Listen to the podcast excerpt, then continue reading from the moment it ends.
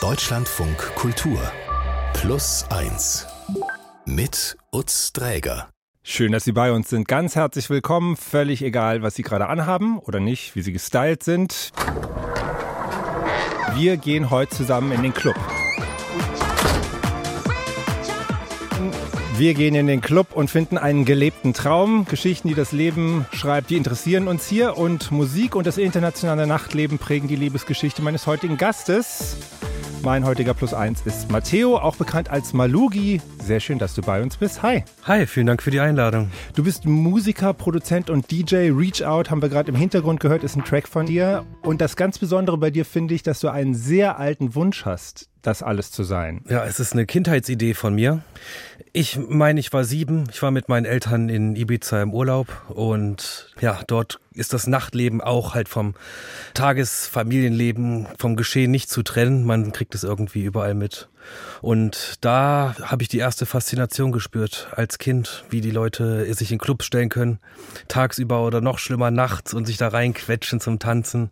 Das hat Faszination ausgelöst, die es durch mein ganzes Leben bis jetzt gezogen hat. Mhm. Und wie du dem näher gekommen bist, äh, das auch tatsächlich dann zu erreichen und wie sich das angefühlt hat, darüber reden wir heute ähm, ausführlicher. Wir beide kennen uns nicht etwa aus dem Club, sondern wir kennen uns als Kollegen hier vom Deutschlandradio. Vor ungefähr anderthalb Jahren haben wir uns kennengelernt. Mhm. Und ich weiß noch, du bist mir aufgefallen, weil du jemand bist, der sich auf eine sehr angenehme Weise äh, überall gerne auch einmischt. Du hast sozusagen den technischen Part hier von der Radiosendung betreut, aber du hast redaktionell auch mitgemischt. Bist du grundsätzlich so ein Typ? Ah, das ist, ja, ist eine Eigenschaft von mir. Was soll ich sagen? Hier im Radio war es aber besonders ausgeprägt vielleicht, weil ich nicht irgendwie zufällig hier im Radio gelandet bin. Ich war so interessiert, weil ich es immer gehört habe, bevor ich mich beworben habe.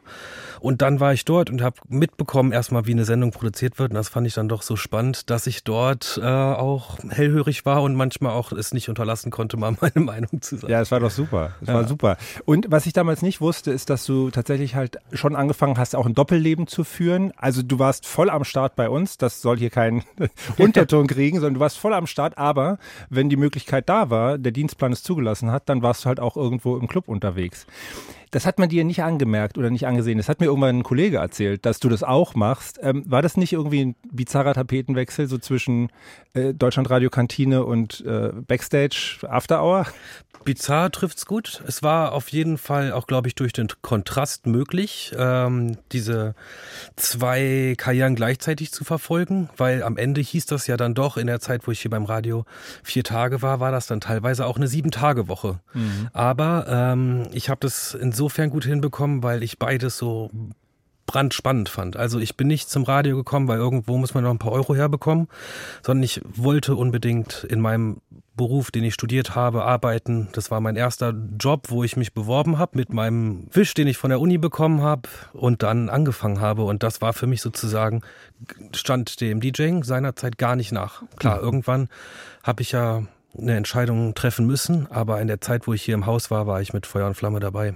Genau, du hast irgendwann diese Entscheidung getroffen, bist seitdem sehr viel unterwegs. Wir sehen uns das erste Mal seitdem wieder, fällt mhm. mir gerade auf. Seit Mai, glaube ich, äh, bist du sozusagen ja, mhm. unterwegs. Ich freue mich sehr, dass du hier bist und wir werden heute unter anderem mit dem Autor Friedemann Karik darüber sprechen, woran man eigentlich erkennt, dass man auf dem richtigen Weg ist. Sehr schön, dass du da bist. Malugi, mir bekannt als Matteo, ist zu Gast bei Plus Eins. Ich freue mich.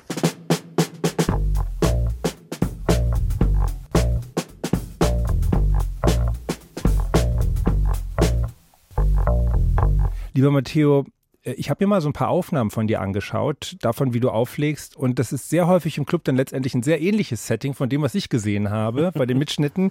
Du am DJ-Pult, nah an dir dran, auf dich zugerichtet, äh, springend, tanzend, hunderte Menschen, die enthusiastisch irgendwie wippen und die Arme fliegen durch die Luft. Wir hören mal einen kurzen Auszug aus dem Lo-Fi Amsterdam. Ist das, ein paar Wochen ist das erst her.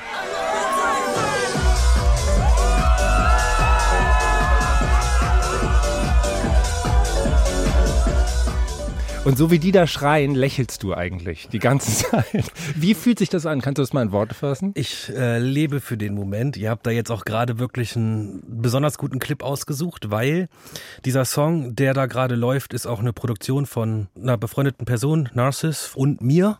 Und wenn man die Reaktion auf die Musik, die man im Studio macht, sich denkt, oh, mal gucken, äh, ob das paar Leuten auch außer uns beiden gefällt, dann mitnimmt ins Wochenende und man sieht, okay, das äh, gefällt auch den Leuten da draußen, dann kommt in diesem Moment alles zusammen. Du hast das schon erzählt, das war schon ein Kindheitstraum. Es gab da so einen richtigen Moment, äh, wo du gemerkt hast, das könnte für dich interessant sein als Kind. Ja, ich war in Ibiza im Urlaub mit meiner Familie. Wir waren im Freizeitbad in Playa del Bossa, zufälligerweise direkt neben dem ehemaligen Space gelegen, äh, einem der ikonischsten Clubs auf der Insel seinerzeit. Das war mir aber als Kind eigentlich alles total egal. Ich habe halt nur den Bass, wo man gehört. Ich habe meine Eltern gefragt, was ist das? Was, also was passiert da? Und dann meinten meine Eltern, ja, die Leute feiern auch noch, die Party läuft noch. Und dann äh, sind wir in dieses Schwimmbad rein und dann konnte ich sogar von der Rutsche aus einen, einen Blick in Space erhaschen und ich konnte es nicht glauben.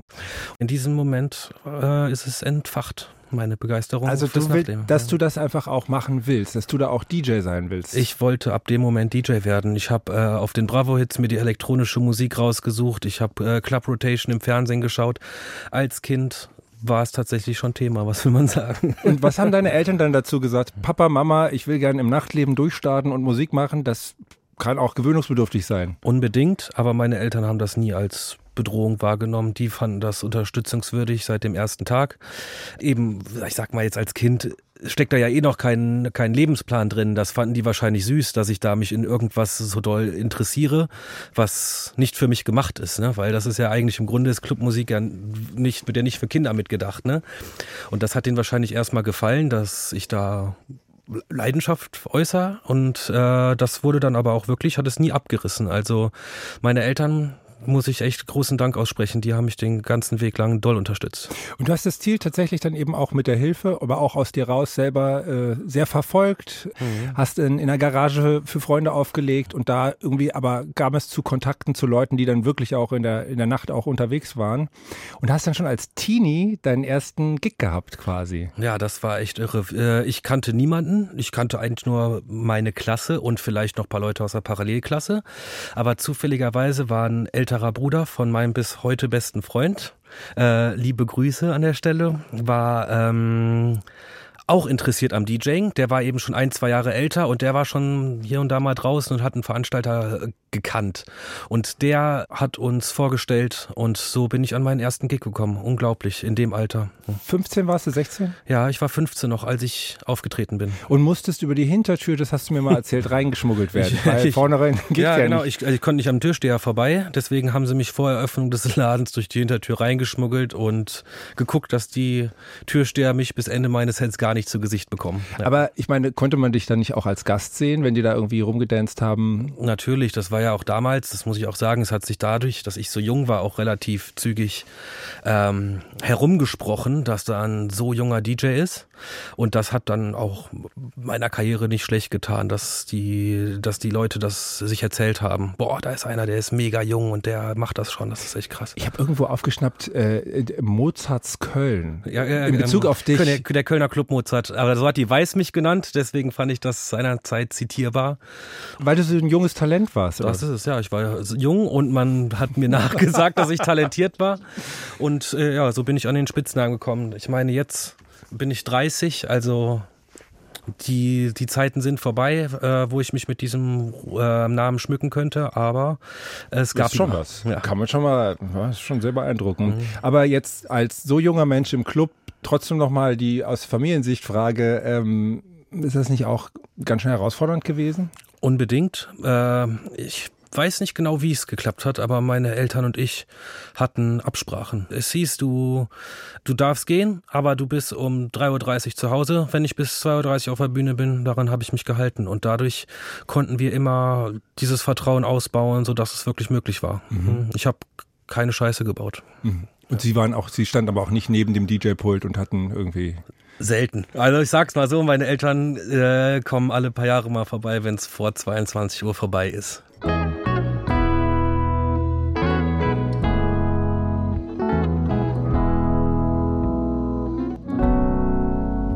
Und du hast dann auch begonnen, wie ein in Anführungszeichen ganz normaler junger Mensch, so in die Clubs zu gehen. Und was ich faszinierend fand, als du es mir mal erzählt hast, ist, dass du einfach wirklich da zum Hören hingegangen bist. Also du hast dich vor allem da mit Freunden natürlich irgendwie hinbegeben, ja. aber dich hat einfach interessiert, was wird da wie gespielt? Ja, das ist, das ist schon kurios eigentlich für, für, für einen Menschen, der gerade anfängt auszugehen, dass es nicht ums Feiern geht. Geht zum Konzert, Mama. Ja, also mh, mm, diese Musik, die ich ja schon, habe ich ja eben erzählt, schon aus Kindheitstagen mit in die frühe Jugend genommen habe und dann auch wirklich in dem Raum erleben konnte, für die sie gemacht ist, das war für mich schon besonders. Also ich stand wirklich neben DJ Booth, habe ich nämlich dann den anderen DJs auf die Finger geschaut und äh, ja, ganz doll genossen, noch mehr über das zu verstehen, was mich so begeistert, weil ich meine, der Blick von außen ist ja dann am Ende doch abstrakter, als wenn man es auch mal auf lauter Anlage erlebt und in diesem Setting, wo es hingehört. Ne? Mhm. Und als du es dann selber gemacht hast, wurde dein Traum da befüttert? Ich meine, hat sich das so toll angefühlt, wie das du dir einmal vorgestellt hattest? Unbedingt. Das muss man echt sagen. Dieser Traum hat mich nie enttäuscht. Also bis heute ist der Club der Raum, in dem ich mich am allerwohlsten fühle. Ich bin am authentischsten, ja, am meisten ich selbst. Ich kann wirklich volle Fröhlichkeit er, er, erreichen. Kann ich auch in anderen Räumen, aber trotzdem ist der Club mein, einer meiner liebsten Räume und deswegen hat dieser, diese Fantasie vom Club mich nie enttäuscht. Nur noch mal zu diesem Werdegang, den du da hingelegt hast. Du hast dann tatsächlich auch noch studiert in die Richtung Audio Audiodesign in Berlin, dann warst du noch an der Volkwang Universität der Künste im Ruhrgebiet, kommst ja eh aus Essen, in Köln groß geworden, genau. aber jetzt wie gesagt in Berlin gelandet. Und dann gab es aber sozusagen einen wichtigen Moment auf einer R&B-Party, die für dich dein künstlerisches Schaffen nochmal so ein bisschen auf den Kopf gestellt hat. Ja, das ist sozusagen gar nicht so lange her. Für die paar Hörerinnen, die mich hier vielleicht auch kennen, ist das bis heute noch relevant. Das war die Geburtsstunde von Club Heartbroken. Das ich, ist eine Partyreihe. Das ist meine Partyreihe, meine Liberalisierung im Nachtleben, würde ich sagen. Ich war auf dieser, ich war auf dieser Party in Berlin. Ich, also zu der Zeit und eigentlich ist das bis heute in Berlin der vorrangige Tonus. Es läuft eigentlich nur Techno. Ich war auch im Techno selbst unterwegs, aber diese Party, die so anders war als alles, was ich kannte, die hat dann doch ganz doll geprägt, was ich machen möchte, wo ich hin möchte, wie diese Energie auf dem Dancefloor. Normalerweise kannte ich nur, dass alle zum DJ gucken und wenn überhaupt zum DJ gucken oder einfach mit sich selbst sind. Und diese kommunikative Stimmung auf dem Dancefloor, die ich auf dieser RB-Party gespürt habe, das wollte ich mit in die Elektronik nehmen. Und das war die Geburtsstunde von Malugi und von Club Heartbroken. Aber also um es mal runterzubrechen, so wie ich es verstanden habe, es war einfach weniger cool, weniger minimalistisch, weniger dunkel, sondern ja, mitteilsam aus sich rauskommt, emotional. Und das ist genau, was ich, das war das letzte Puzzlestück, was ich vermisst habe. Hm. Und aktuell spielst du so zwei bis dreimal die Woche, bist jetzt Berufsmusiker. Ist das jetzt das Ziel, der Traum, den der junge Matteo hatte, ist der jetzt erreicht? Ja, also eigentlich kann man es so einfach sagen. Äh, ich lebe meinen Traum. Natürlich entwickeln sich Ambitionen und Pläne auch darüber hinaus, aber ich bin mittendrin in meinem Traum. Ja. Sehr schön zu hören. Malugi alias Matteo zu Gast hier bei Plus Eins.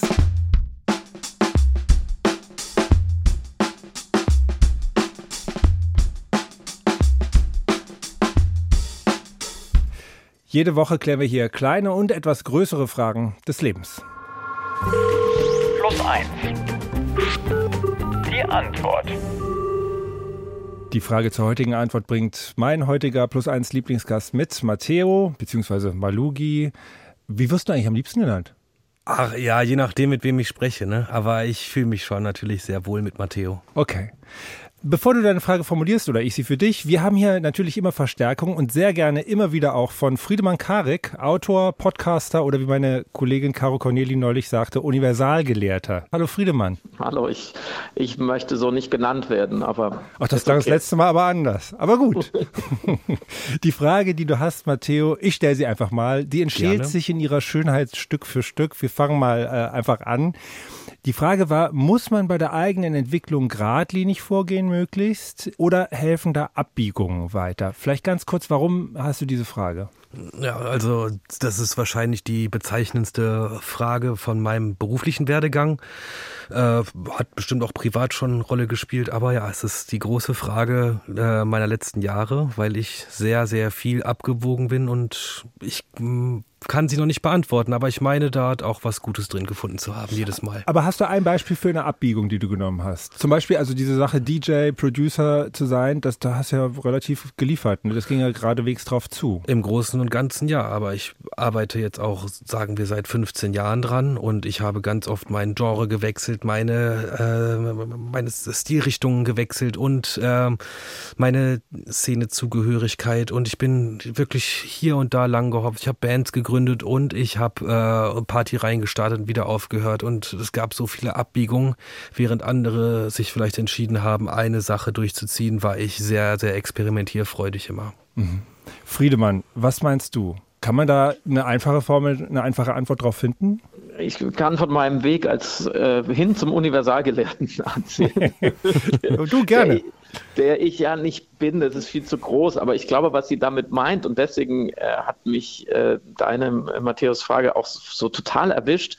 Ähm, bei mir ging es genauso oder mir geht es genauso und ähm, wirklich 10, 15 Jahre der Umwege, der Verirrung. Ich habe das Gefühl, mein Leben war so ein Wollknäuel, durch das ich so selber durchlaufen musste und diese 15 Jahre später so langsam, glaube ich, zu verstehen, dass ich sozusagen ich würde es noch stärker ausdrücken. Nicht nur man kann oder man darf Umwege gehen, sondern ich glaube, für manche Menschen ist genau der Umweg der richtige Weg. Man muss es auch tun, damit man zum Beispiel am Ende all dieser Umwege, so wie du jetzt, Matteo, oder bei mir sind so die Bücher, damit man wirklich weiß, ich will das unbedingt. Ich habe ein paar andere Sachen ausprobiert, ich habe mhm. mir andere Sachen angeguckt und ich will diesen ja doch nicht so ganz einfachen Weg der Kunst oder der Kreativität wirklich gehen. Und wenn man das nicht mal überprüft, glaube ich, dann wird man sich immer fragen, ob das wirklich sein muss. Und genau da sehe ich mich echt ganz doll drin, weil ich halt viel, viel ähm, viele, sagen wir so, Währungen hatte, um herauszufinden, was genau ich möchte. Und ich sehe das jetzt auch ein bisschen als Vorteil,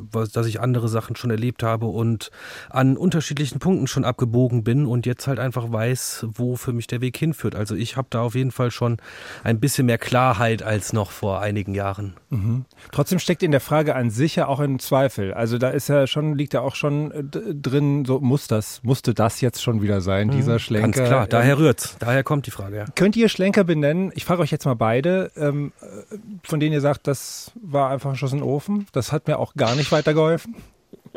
Ich kann sogar ein paar Sachen benennen, die nicht ein Schuss in den Ofen waren. Ich würde es umdrehen, ehrlich gesagt. Okay. Die, die Schüsse in den Ofen, die kriegt nur, kriegen nicht so viele Leute mit wie die Treffer. Die versteckt man ja auch eher. Und ich habe gerade zum Beispiel ein Buch veröffentlicht, das heißt Die Lügnerin. Äh, die Idee hatte ich vor zwölf Jahren. Ich bin zwölf Jahre lang daran gescheitert das ordentlich hinzubringen. Und das war aber auch, das war irgendwie wichtig so. Und zwischendurch habe ich es auch verflucht. Und jetzt ist es aber auch da und ich weiß, ich, ich habe alles dafür getan. Und ich glaube, dass man sich immer wieder selber beweist, äh, dass man bereit ist, auch durch die schlechten Phasen zu gehen und die Umwege zu gehen. Das macht ja dann sozusagen die Erfüllung eines Wunsches erst wertvoll. Und ich glaube, das ist im ganzen Leben so. Dazu muss man jetzt nicht Musik machen oder Bücher schreiben.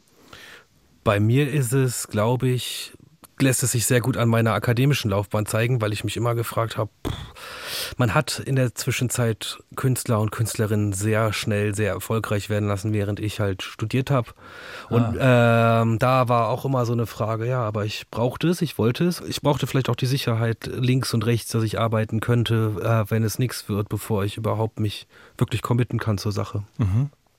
Aber woran erkennt man in der Situation, wo man vielleicht wieder sagt, okay, ich mache einen Genrewechsel oder es ist doch das andere Projekt, ich biege um, woran erkennt man vielleicht, Friedemann, dass man doch am besten direkt aufs Ziel zulaufen sollte, weil man einfach auch auf dem richtigen Weg ist? Ja, ich glaube, das wird immer erst von hinten beurteilt werden können. Also man kann sich natürlich einbilden, jetzt läuft alles super oder jetzt bin ich genau auf dem richtigen Gleis. Das ist so eine Gefühlssache. Ich glaube, Gefühl ist da auch einfach ein sehr, sehr guter Ratgeber. Aber das Ergebnis sieht man ja leider immer erst am Ende. Und deswegen glaube ich, das ist so ein Kalenderspruch. Aber wenn du, wenn du das, was du tust, liebst, so, und das muss jetzt gar nichts Besonderes sein, aber wenn du wirklich auch an einem verregneten Dienstagmorgen im November irgendwie doch gerne aufstehst und sagst, ja, ich weiß, warum ich das mache, weil das gibt mir ein gutes Gefühl und es fühlt sich richtig an, dann kann es nicht so grotesk falsch sein. Dann wird schon am Ende irgendwas rauskommen, äh, was einen weitergebracht hat. Und andererseits finde ich, ich bin gegenüber Leuten, die immer sofort genau wissen, was sie wollen und wie sie es kriegen und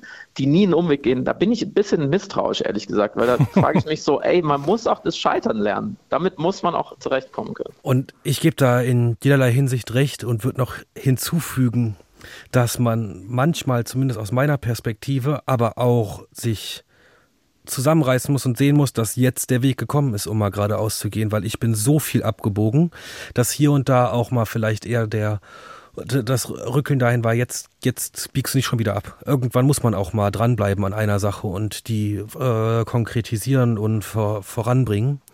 Und da kommt dann die Komplexität in die Frage, warum ich die mitgebracht habe. Das ist ja sozusagen keine rhetorische Frage gewesen. Natürlich muss man abbiegen, sondern manchmal muss man sich auch zusammenreißen und dranbleiben, glaube ich. Mhm.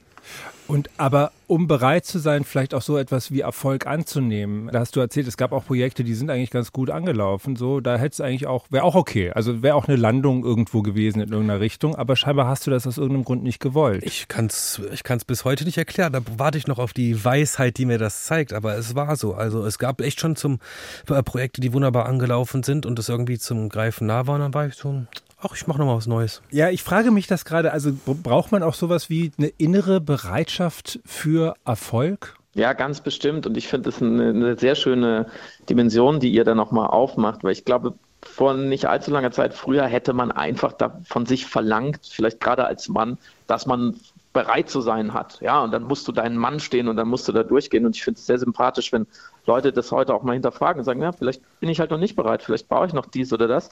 Und äh, wie immer an dieser Stelle äh, kann ich ein Oscar Wilde-Zitat anbieten, weil keine Weisheit ohne Oscar Wilde-Zitat. Der hat mal gesagt, auf dieser Welt gibt es nur zwei Tragödien, wenn Wünsche enttäuscht und wenn sie erfüllt werden. Und die zweite Tragödie ist die viel größere. Das heißt, wenn man dann etwas bekommt oder es sieht danach aus, als würde man etwas bekommen, was man sich lange gewünscht hat, das kann extrem großen Druck entfalten, weil erstens zählt es dann, ja, man kann sich nicht mehr rausfinden, man kann nicht mehr sagen, ach, ist ja nur ein Umweg, ist nicht so wichtig, sondern dann, dann muss man auch da sein. Und zweitens kann man natürlich auch darin wieder enttäuscht werden und irgendwann aufwachen und sagen, der Wunsch, der wahr geworden ist, fühlt sich gar nicht so groß an, wie ich immer dachte. Und das ist dann die nächste Frage, wie man damit umgeht. Und damit sind wir dann auch schon bei der nächsten Begegnung mit dir wahrscheinlich. Also nach einem Oscar Wilde-Zitat, kommentiert von Friedemann Karik, mache ich jetzt keine richtige Zusammenfassung mehr, außer den Hinweis, den ich sehr wichtig finde, wer an einem Dienstagmorgen in einem verregneten November lächeln kann, macht nicht das Falsche. Ich sage vielen Dank. Wir hatten Unterstützung durch Friedemann Karich, Autor und noch so vieles mehr. Danke dir, Friedemann, und bis bald gerne. Sehr gerne. Danke euch. Tschüss.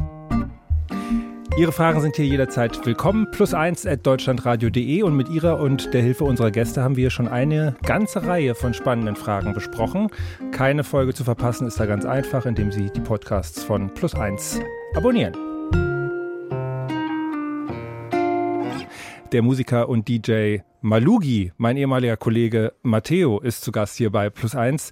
Du nennst dich als DJ auch Energy Provider. Ähm, das machen auch andere über dich. Also Arte zum Beispiel spricht, ich zitiere mal, turbogeladene Beats, die Batterien im Handumdrehen wieder aufladen. Malugi beherrscht die Kunst des ernsthaften Spaßes, während er seine Arbeit als DJ und Produzent sehr ernst nimmt, lässt er immer Raum für Spielereien. Das haben die geschrieben. Und darin sehe ich mich ganz doll. Ich will auch, dass Arte sowas über mich schreibt irgendwie. Aber wie, wie ist es? Ist das so? Füllst du Batterien und warum eigentlich? Naja, sagen wir es so, Energy, der Begriff als Energy Provider ist halt eigentlich das, was ich mir selbst und den, den, den Crowds von meinen Sets erhoffe und verspreche, dass wir einfach eben gemeinsam Energie entladen können und äh, durchdrehen können. Und das ist sozusagen, wo, wo es sich sozusagen so Tip of the Iceberg, wo es so gipfelt.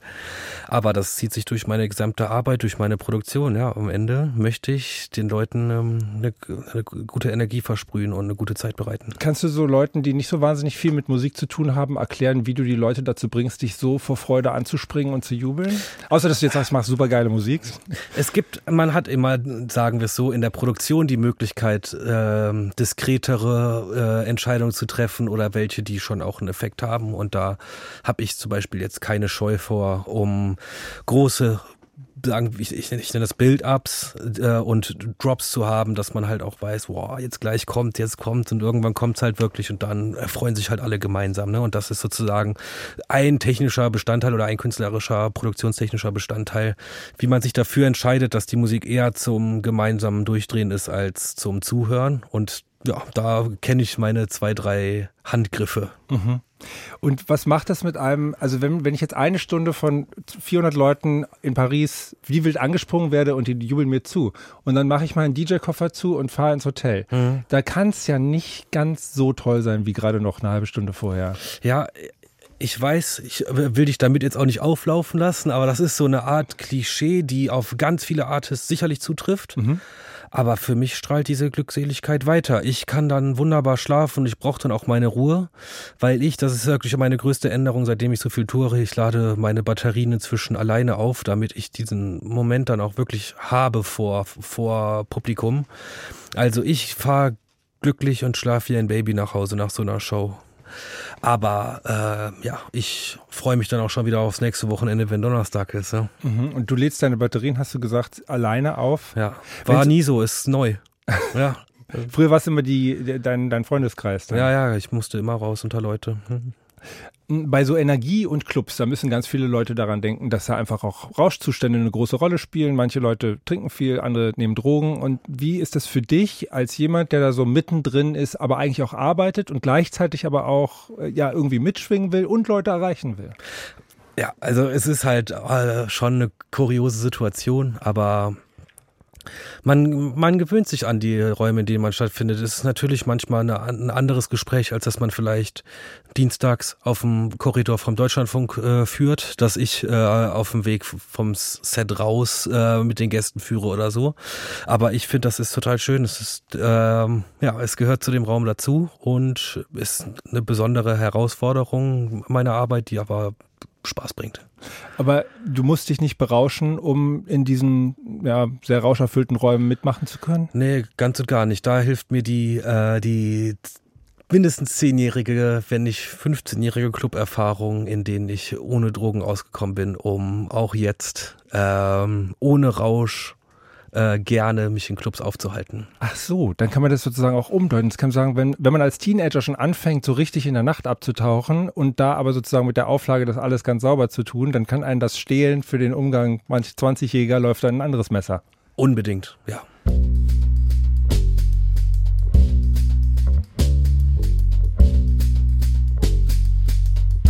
Du hast mal gesagt, du bist nirgendwo so glücklich wie im Club, auch wenn du nicht auflegst oder gehört das immer dazu? Nein, das ist tatsächlich ähm, auch unabhängig vom Auflegen. Klar, das ist, was ich gewohnt bin, weil seitdem ich jetzt jeden Freitag und jeden Samstag unterwegs bin, ist natürlich wenig Zeit zum Ausgehen. Aber klar, hier und da lasse ich es mir auch nicht nehmen, mal länger zu bleiben.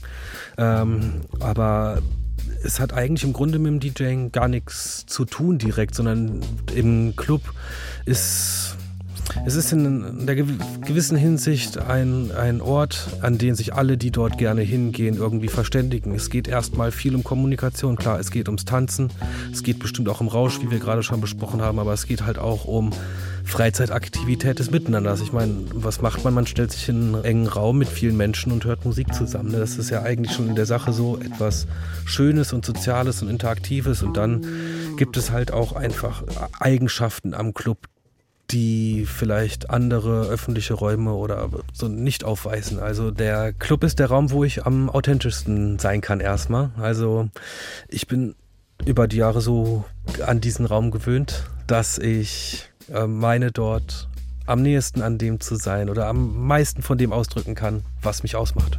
Aber was unterscheidet den Ort wirklich von draußen? Also ich meine, okay, es ist dunkel, die Leute sind ein bisschen anders drauf, manchmal schräg, irgendwie alles kann passieren. Ist es diese Offenheit? Ich denke, es ist die Offenheit und ähm, der Grund, warum die Leute dorthin gehen. Es, die Leute sitzen ja alle aus unterschiedlichen Gründen in der U-Bahn und vielleicht gehen die Leute auch aus unterschiedlichen Gründen in den Club. Aber ja, es gibt so eine gewisse Art Konsens. Wir sind jetzt gerade hier. Wir haben uns alle entschieden, in unserer Freizeit in den Club zu gehen, anstatt ins Kino oder den Fernseher anzuschmeißen und das macht ja schon eine Grundstimmung aus, die viel möglich macht und da bin ich sehr offen für jedes Wochenende. Und man kann ja auch allgemein sagen, dass diese Clubs, wo elektronische Musik besonders eine Rolle spielt, dass sie in der Regel von einem großen Zusammengehörigkeitsgefühl geprägt sind und so einer gewissen Achtsamkeit miteinander. Also zum Beispiel so eine schnöde Schlägerei oder sowas mhm. wie in einem Bierzelt würde man da nicht erleben. Ja, also mit dem Beispiel hast du es auch direkt dahin eingepegelt, wo es wirklich stattfindet. Es ist ein Thema für unsere Szene.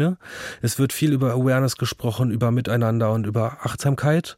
Und wir arbeiten da auch proaktiv dran, dass sich das verbessert. Natürlich kann man nicht immer sagen, es ist alles wunderbar friedlich im Club. Es gibt auch wirklich da Herausforderungen, die unsere Szene zu überwinden hat. Ähm, aber es ist mehr als überall sonst in der, in der Gesellschaft, würde ich sagen, dass darauf Acht gegeben wird.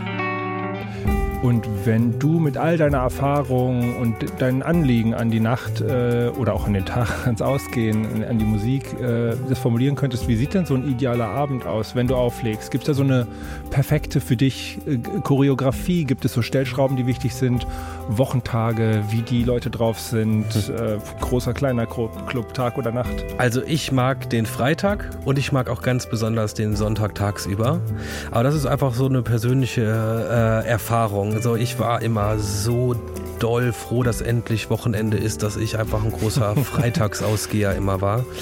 Ähm, aber im Grunde hängt das eigentlich so jetzt auch speziell als Touring-DJ gar nicht so sehr mit externen Stats zusammen. Das Schönste ist einfach, wenn ich mit der Crew unterwegs bin. Wir haben Club Heartbroken gerade schon angesprochen. Wenn wir für Showcases gebucht sind und einfach in Berlin direkt die Tour zu viert oder zu fünf beginnen und eine Art Klassenfahrt draus machen. Das sind immer die schönsten Wochenenden.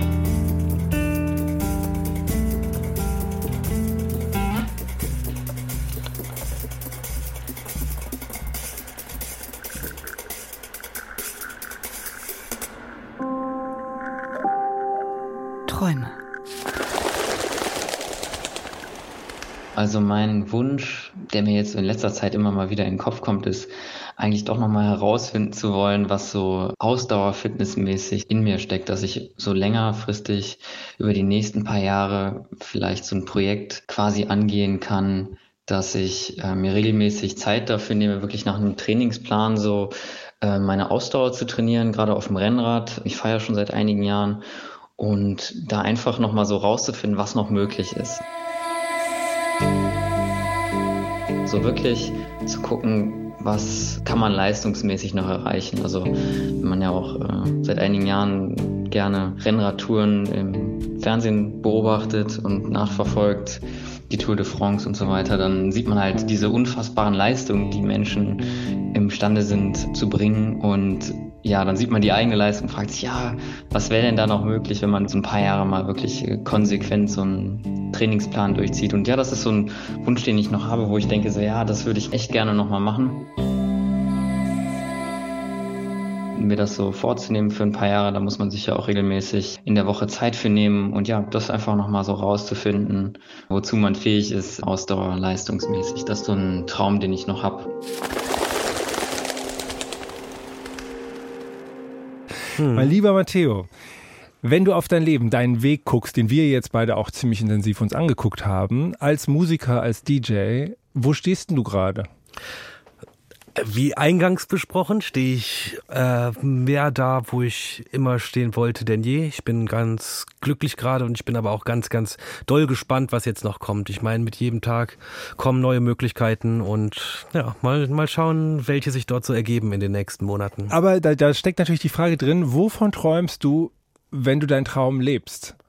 Ja, also äh, Ambition habe ich schon noch, auch wenn ich in meinem Traum drin stecke. Also es gibt schon noch ein paar Sachen auf meiner Bucketlist, die ich gerne erreichen würde. Also wenn ich das jetzt mal sozusagen in meine in mein Verständnis übersetzen kann, ich sehe dich in den Clubs immer in so mit einer bestimmten Energien, dichten, engen Clubs, die natürlich wahnsinnig viel Spaß machen, glaube ich, mhm. gerade weil man so auch eine intime Atmosphäre hat mit den Leuten. Ähm, aber könntest du dir auch vorstellen, irgendwie mal so ein riesen Venue irgendwie zu bespielen? Auf jeden Fall. Ich also glaub, auf dem Meld Zelt hast ja, glaube ich, sogar schon mal. Mhm, ja, genau. Also Festivals sowieso, da machen auch die Riesenbühnen Spaß. Ich würde aber sagen, grundlegend sind diese kleinen Räume, das wird für immer mein Wohlfühlort sein, weil eigentlich in den kleinen Clubs die, die Stimmung kocht, die intime Stimmung eigentlich nur dort aufkommen kann. Ähm, man spürt das schon jetzt, dass die, ähm, dass die Räume teilweise größer werden, in denen ich auftrete und das macht auch Spaß. Das hat auch wirklich was sehr beeindruckendes, wenn alles astrein läuft, wenn für, für, für jeden Handgriff die mitarbeitende Person schon dasteht und äh, äh, einfach die Technik astrein ist und diese wunderbaren Anlagen. Also es gibt ganz viel auch, keine Ahnung, Lasershows, alles, was es in kleinen äh, Clubs nicht gibt. Aber im Grunde bin ich zu Hause in den 400er Venues dieser Welt. Meine Ambition in der Zukunft könnte zum Beispiel sein, wo sich diese Venues aufhalten. Ich habe einen Traum, dass ich gerne mal zum, zum Touren in die USA würde. Ich hatte mein Auslandsstudium in, in New York und war dort auch in der Zeit relativ viel aus. Und da gibt es schon ein, zwei Clubs, wo ich mich auch hinträumen würde, einmal hinter der Kanzel zu stehen. Mhm. Und mal hinter diese Karriere oder diesen Weg, dieses Dasein gefragt, gibt es da einen dahinter? Gibt es einen, einen, einen danach? Hast du da schon mal einen Gedanken dran verschwendet? Ja, es ist tatsächlich, ich glaube, bin ich auch nicht der Einzige in meiner Branche, der sich da schon regelmäßig drum beschäftigt, weil die, die Musikkarriere kann zügig vorbei sein. Entweder man selbst, es verändert sich was im eigenen Leben, dass man nicht mehr touren möchte oder die Crowd interessiert sich nicht mehr für meine Musik. Also es gibt viele Möglichkeiten, was passieren kann, aber ich gehe ganz zuversichtlich rein, dass meine Verwirrungen im Weg mir auch die nächsten Chapters zeigen. Danke, dass du da warst. Es war mir eine große Freude. Vielen Dank für die Einladung. Ich wünsche dir weiterhin so viel Erfolg und äh, so ein schönes Leben deines Träumes. Und ich hoffe, dass wir uns bald wiedersehen. Das hoffe ich auch. Danke für deinen Besuch. Alles Gute für dich. Der DJ und Musiker Malugi war das, mein ehemaliger Kollege Matteo bei Plus 1. Tschüss. In unserer zweiten Podcast-Folge bekommen wir Besuch vom Filmemacher Karl Giersdorfer. Charité intensiv gegen die Zeit heißt seine aktuelle Dokumentation. Karl und ich sprechen über die Hintergründe und Eindrücke bei dieser Arbeit. Es geht um das Thema Organspende. Weil der Mangel an Organen so ausgeprägt ist, sprechen wir über ein Gut, das sehr sorgfältig seinen Empfänger finden muss. Und wie findet es seinen Empfänger? Indem du auf dieser Warteliste bist und du bist je, je weiter oben, je schlechter es dir geht. Ja, umso dringlicher ist dein Bedürfnis nach diesem Organ, umso dringlicher brauchst du dieses Organ. Das heißt aber sehr oft, dass es jetzt den Leuten so schlecht geht, dass sie nicht mehr transplantabel sind. Dass die Chancen, die OP zu überleben, als zu gering eingestuft werden und dann fliegen diese Menschen, diese Patienten wieder von der Liste runter und das ist ihr Todesurteil. Und das passiert zwei bis dreimal jeden Tag. Eine wirkliche Hör- und Sehempfehlung von uns. Karl Gierstoffer zu Gast in der zweiten Plus 1 Podcast-Folge der Woche. Hören Sie uns auch gerne im Radio, jeden Sonntag von 10 bis 12 auf Deutschland von Kultur. Das war der Plus 1 Podcast. Producerin war Julia Eickmann. Die Miniserie zum Träumen kam heute von Vanja Budde. Moderation Utz Dreger. Plus 1 ist ein Podcast von Deutschland von Kultur. Danke fürs Zuhören. Machen Sie es gut und bis bald.